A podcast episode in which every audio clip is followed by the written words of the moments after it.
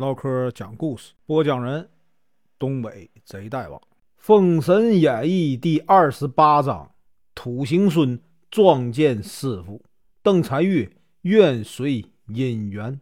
声明：本书由网络收集整理制作，仅供预览、交流、学习使用，版权归原作者和出版社所有，请支持订阅、购买正版。如果你喜欢，点个红心，关注我。听后续，杨戬呢凝视了半晌，面有忧色，急忙就返回了，跟这个姜子牙说呀：“这个土行孙真是咱们呢心头大患，他擅长地形之术，如果偷偷进城去，咱们呢防不胜防啊！”姜子牙听得脸色苍白。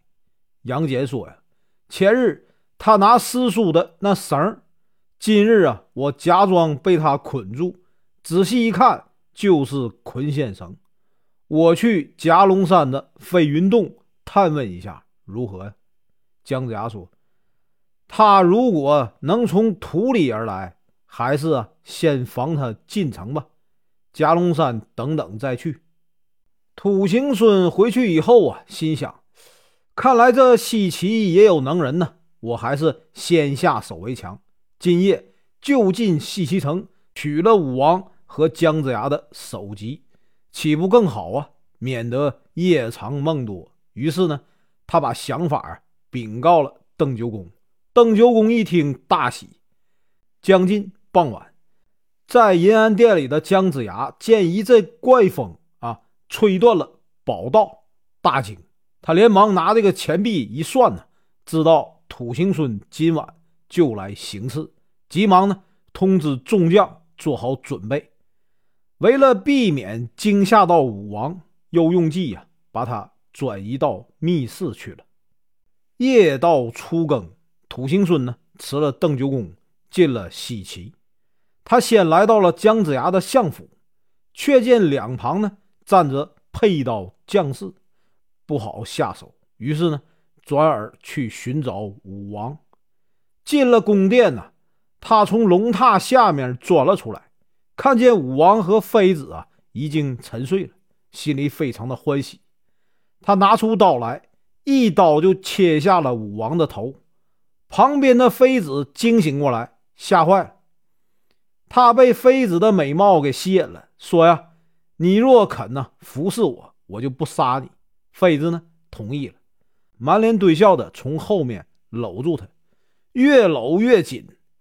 土行孙被勒得喘不上气儿，说：“呀，美人何必这么大劲儿啊？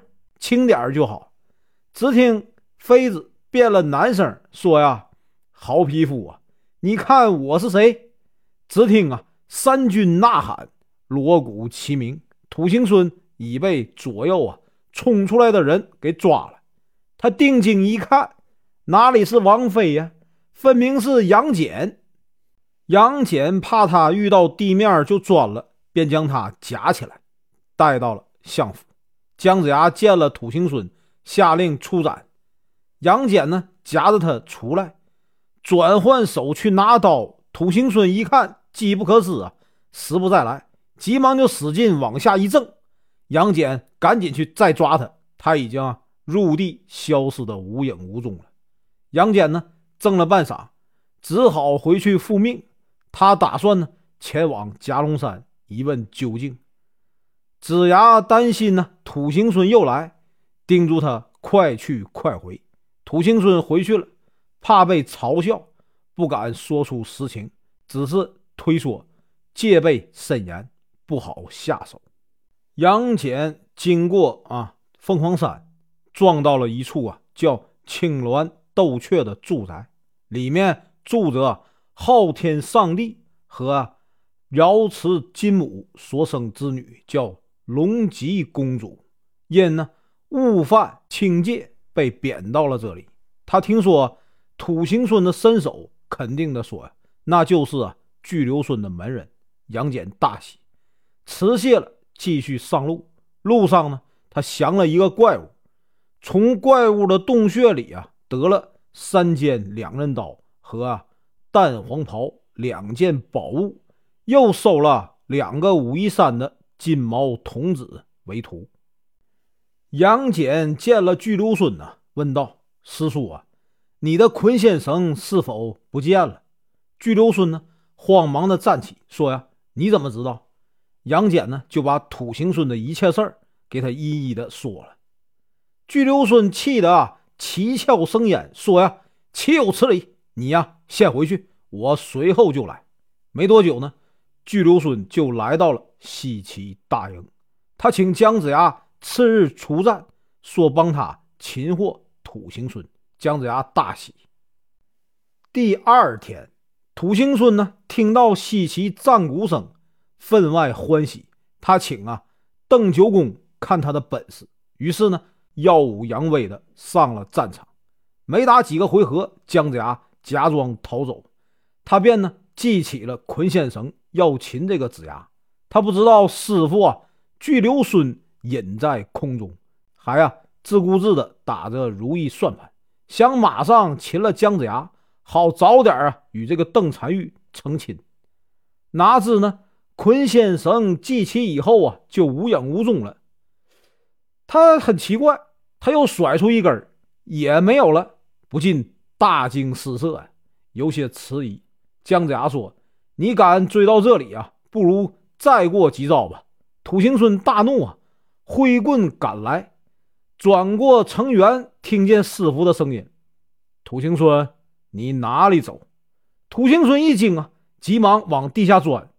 巨留孙用手一指，那地呀，顿时比铁还硬。土行孙呢，钻不进去。巨留孙用捆仙绳啊，把他捆了，直接回到西岐大营。土行孙将自己遇见申公豹的事儿啊讲述了一遍，巨留孙大骂这个土行孙，他呢才知道原来是啊自己一时糊涂，忙请师傅饶他一回。巨留孙呢有心饶他，姜子牙却不同意，说他啊为人心狠狡猾，甚至行刺武王。巨留孙大惊，忙问他真假。土行孙不敢隐瞒，把邓九公啊。应允他当女婿的事儿也啊和盘托出。巨留孙低头一算，叹了口气，说：“呀，这个畜生啊与那女子还真有缘分。如果此女能来，其父也能降。”姜子牙低头啊，沉思了半天，且呢派三医生走一趟试试吧。单医生来到商营啊，见了邓九公，他提到土行孙。说呀，邓九公许他做女婿的事儿。邓九公尴尬的笑笑，说呀，那只是我酒后失言呢。我只有这一女啊，她自幼没了母亲，我一直将她视为掌上明珠，怎肯将她随便嫁人呢？那土行孙不过是一个小小的县刑官而已呀。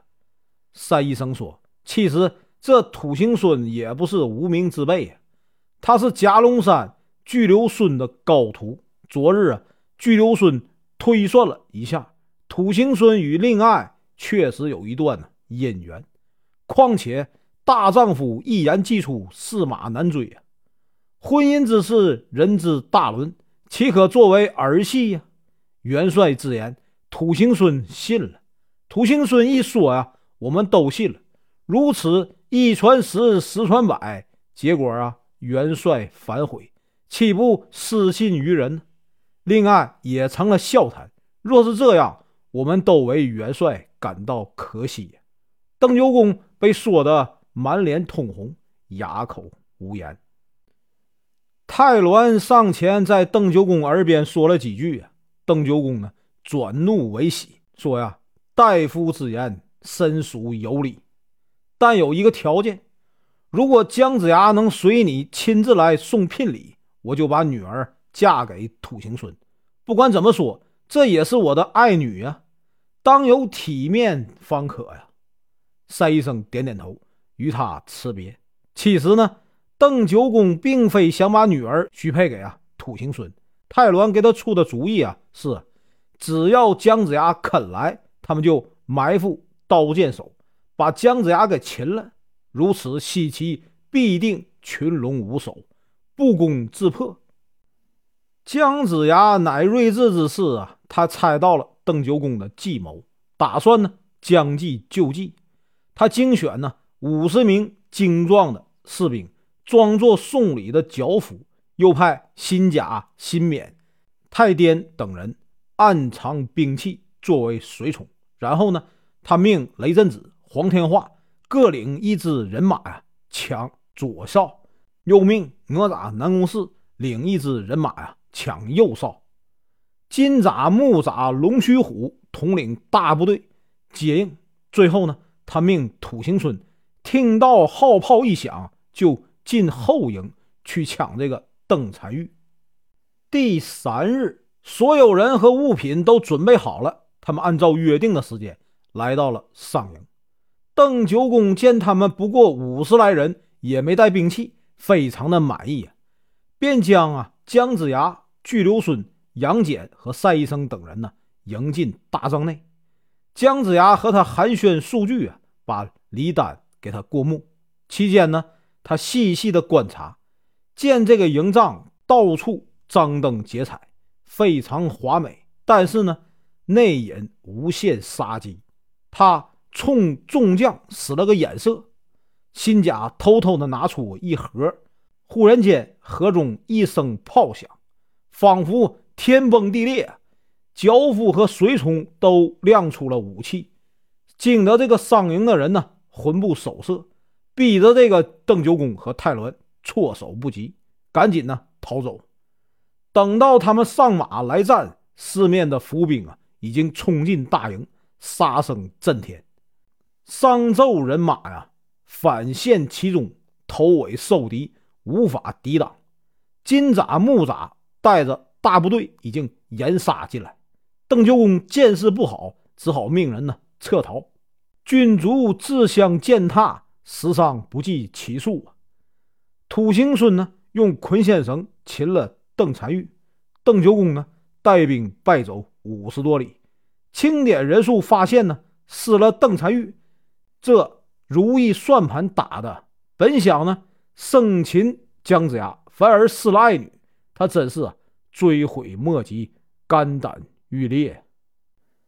姜子牙一行凯旋呢，他对这个巨留孙说呀：“今日就是吉日良时，就让这个土行孙和邓婵玉啊成亲如何？”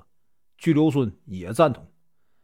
土行孙欢喜领命，姜子牙令人置办婚宴，招待众位将士，又让人呢把这个邓婵玉啊扶进厢房。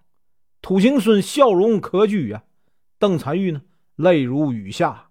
土行孙百般的安慰他，邓婵玉发怒说：“我爹爹不过是为了擒姜子牙才这样应允，并没有要我啊嫁给你。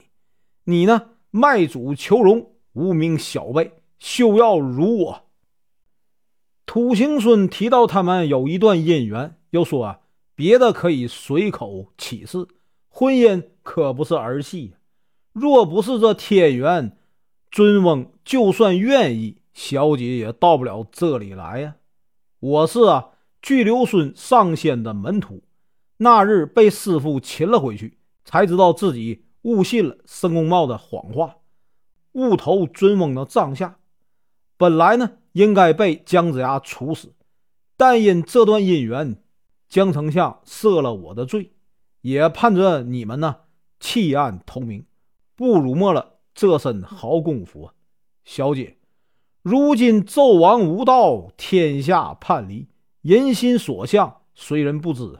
何况魔家四将、文太师、十州三岛的仙众都不能得志。可见天意如此，何况令尊区区啊一缕之师，自古良臣择主而事。何况三军上下都知啊，土行孙今日成亲，小姐重视冰清玉洁，谁还会信呢？